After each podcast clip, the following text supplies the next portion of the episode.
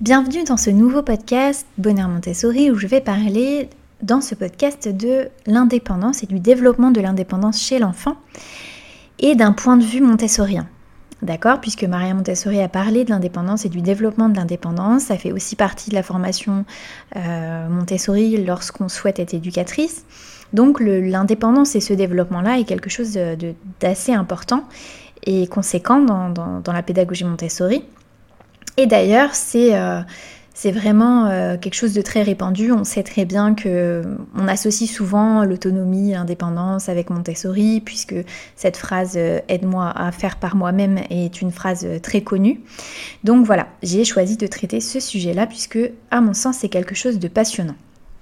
Alors, d'abord, on va partir sur les quatre plans de développement. Alors, quatre plans de développement, c'est euh, un concept euh, montessorien euh, qui, qui, donc illustre, qui permet d'avoir une vision, vision du développement de l'enfant sous forme de bons, de, de, plans et de bons, si je peux dire comme ça. Donc, on va avoir les quatre plans de développement, donc de 0 à 6 ans chez l'enfant, donc on va euh, nommer la petite enfance. Ensuite, on va avoir la période 6-12 ans, qui est le deuxième plan de développement, qui est donc l'enfance. Et puis, on va avoir le troisième, de 12 à 18 ans, qui est donc l'adolescence, et de 18 à 24 ans, qui est donc, on appelle l'âge de la maturité. D'accord? Donc, euh, les quatre plans de développement, Maria Montessori en parle euh, dans, ses livres. Et euh, c'est quelque chose de très important dans la pédagogie Montessori, puisque si vous regardez bien, c'est comme ça que sont séquencés les différents environnements. Donc, on va avoir, par exemple, entre 0 et 6, on va avoir deux sous-plans D'accord? Donc entre 0 et 3 ans. Et puis entre 3 et 6. Donc les formations Montessori, en général, vous allez trouver euh, la formation 0-3 ans, éducatrice. Vous allez trouver la formation 3-6. Vous allez trouver 6-9, euh, enfin 6-12 plus souvent. Euh, et puis etc. D'accord? Donc c'est toujours comme ça sous forme de, sous forme de plan séquencé sous ce format, dans ce format-là. D'accord? Donc on va revenir à cette indépendance-là et on va pouvoir aussi partir de, ces quatre plans de développement et, euh, et parler de l'indépendance à ces âges-là. Entre 0 et 6 ans, on va parler d'indépendance fonctionnelle. D'accord? Et on va précisément parler euh, de cette indépendance-là, surtout entre 0 et 6 ans, dans, dans ce podcast. On va avoir entre 6 et 12 ans l'indépendance qu'on nomme intellectuelle. Entre 12 et 18 ans, on va parler d'indépendance émotionnelle. Et entre 18 et 24, on va parler d'indépendance économique. D'accord? Donc, c'est ce qu'on appelle les niveaux successifs de l'indépendance. Si on revient sur euh, l'indépendance, on peut euh, se dire que l'être humain, donc le, bébé, lorsqu'il naît, il est prédépendant. C'est-à-dire que euh, il, est, il arrive, il a besoin de sa maman, d'accord? Il est au début, bah, forcément, il est relié même à sa mère. Et puis petit à petit, il va être dans cette quête d'indépendance. Même si finalement, au lieu de parler d'indépendance, on devrait parler d'interdépendance, puisqu'on a tous, on est tous dépendants euh, toujours de quelque chose. D'accord? On est un peu euh, une unité, donc on fonctionne les uns avec les autres et on n'est euh, jamais totalement indépendant. Donc l'enfant, il est à la conquête de l'indépendance et, et, Maria Montessori, elle insistait sur le fait que, que la naissance, c'était déjà de l'indépendance. L'enfant, quitte l'utérus de sa propre initiative et puis sa naissance, c'est donc la première étape vers l'indépendance. Dans, le ventre de sa mère, pardon, le fœtus, lui, il était complètement dépendant, hein, aussi bien par rapport à la respiration, à la nourriture. Et euh, Maria Montessori nous disait, la conquête de l'indépendance commence avec le début de la vie, tandis que l'être se développe, se perfectionne et surmonte chaque obstacle trouvé sur son chemin. Une force vitale active le guide vers son évolution. Donc c'est une citation quand même intéressante, en tout cas elle nous permet de, savoir un petit peu sa vision de, l'indépendance. Et donc on voit bien que petit à petit l'enfant bah, va, va, euh, va, mettre euh, beaucoup d'énergie et va faire beaucoup d'efforts pour euh, justement être de plus en plus indépendant. Et ça commence donc après la naissance, lorsqu'il va commencer à respirer, manger seul. Et ça c'est un premier stade de l'indépendance. Il va il va absorber tout ce qui l'entoure. Donc il va, euh, il va petit à petit être un être culturel, c'est-à-dire qu'il va absorber euh, la culture qui l'entoure pour ensuite, bah, forcément, euh, être intégré dans, cette société.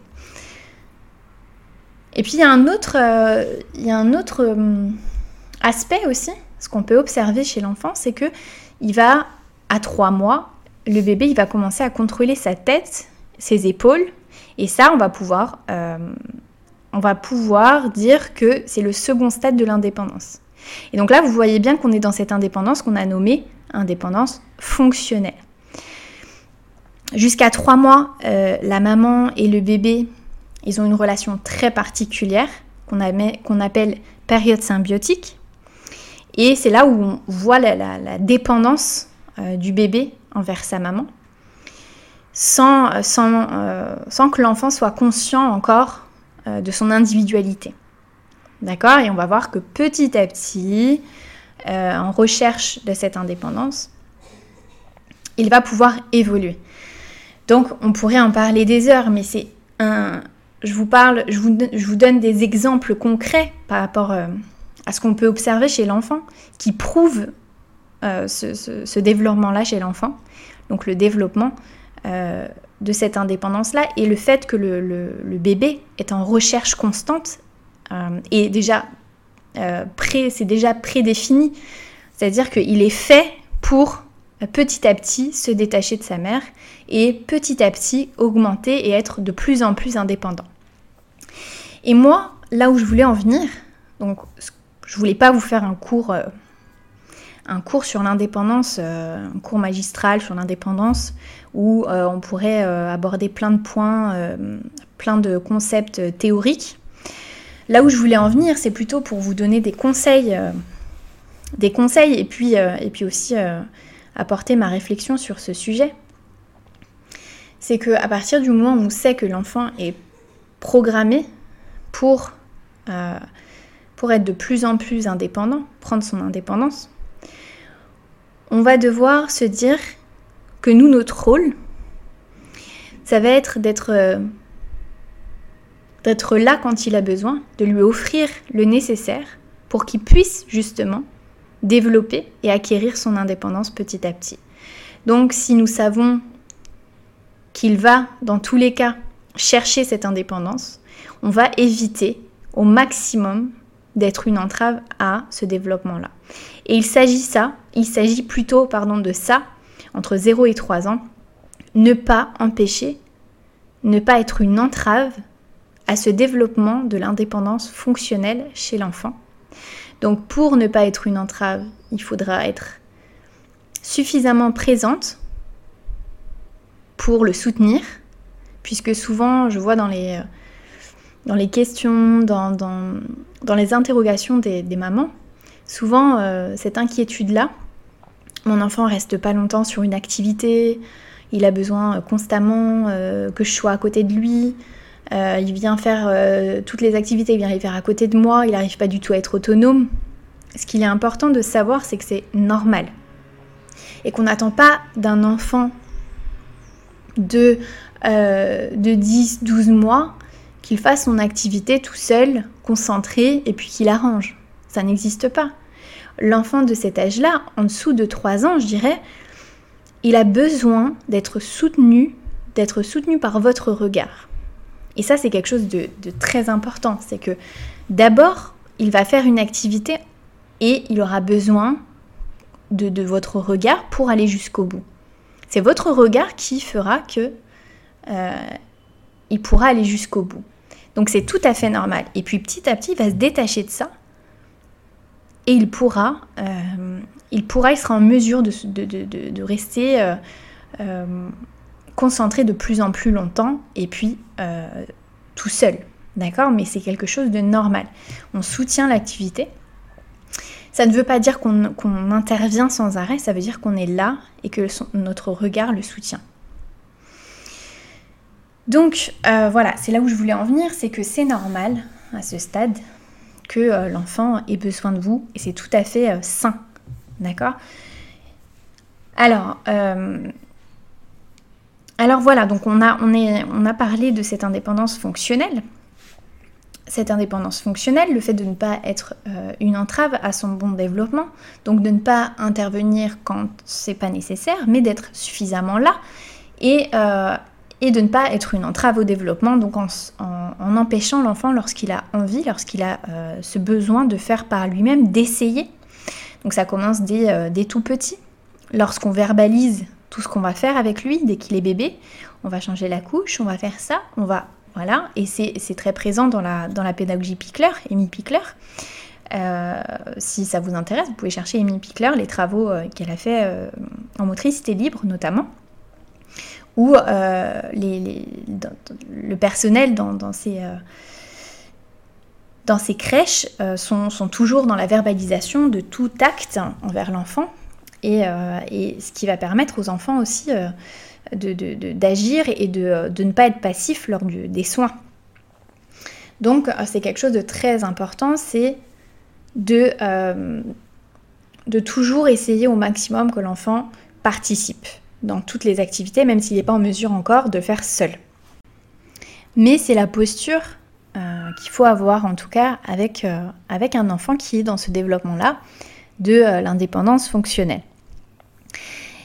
Et, et, pour conclure, parce que il y aurait beaucoup à dire sur l'indépendance, mais ce que je voulais vraiment aborder aujourd'hui, c'était vraiment cette, importance-là de, ce socle-là de l'indépendance fonctionnelle qui fait que pour forcément atteindre les autres niveaux dont on a parlé au début, à savoir l'indépendance ensuite intellectuelle, émotionnelle et économique, c'est que forcément que le socle de tous ces niveaux-là, c'est bien l'indépendance fonctionnelle. Et que lorsque vous êtes dans une posture où vous permettez ce développement-là de l'indépendance fonctionnelle chez l'enfant, vous lui transmettez un message qu'il gardera à vie pour la suite et c'est aussi intéressant de se poser la question si un enfant, si un enfant, enfin un adulte, plus tard n'est pas euh, en mesure euh, d'avoir ce niveau-là d'indépendance, par exemple émotionnelle, entre 12 et 18 ans, on peut se poser la question de est-ce que l'indépendance fonctionnelle a, bien été, euh, a pu se développer entre 0 et 6 Est-ce que, à la suite, l'indépendance intellectuelle a pu venir ensuite? C'est que ces niveaux-là, ils sont importants et que le premier niveau est le plus important, puisque Maria Montessori nous rappelait que on avait tendance à apporter, à, donner énormément d'importance aux études supérieures et que euh, tout le monde mettait un, accent, mettait beaucoup d'énergie en fait pour, euh, pour, euh, pour que les enfants, que les, adultes aillent à la fac, fassent des grandes études, mais qu'on négligeait beaucoup la période de la petite enfance, donc entre 0 et 6 ans, et qu'on avait tendance à, trouver ça peu important. Et selon elle, ce qu'elle disait, c'est que c'est la période la plus importante et c'est là où on doit donner toute notre énergie puisque c'est le socle de tout le reste. Et sans ça, plein de choses euh, ne pourront pas se mettre en place. Donc voilà, je voulais vous parler de cette indépendance-là. J'espère en tout cas avoir ouvert une réflexion sur ce sujet. Et, euh, et je vous dis à très vite pour un nouveau podcast.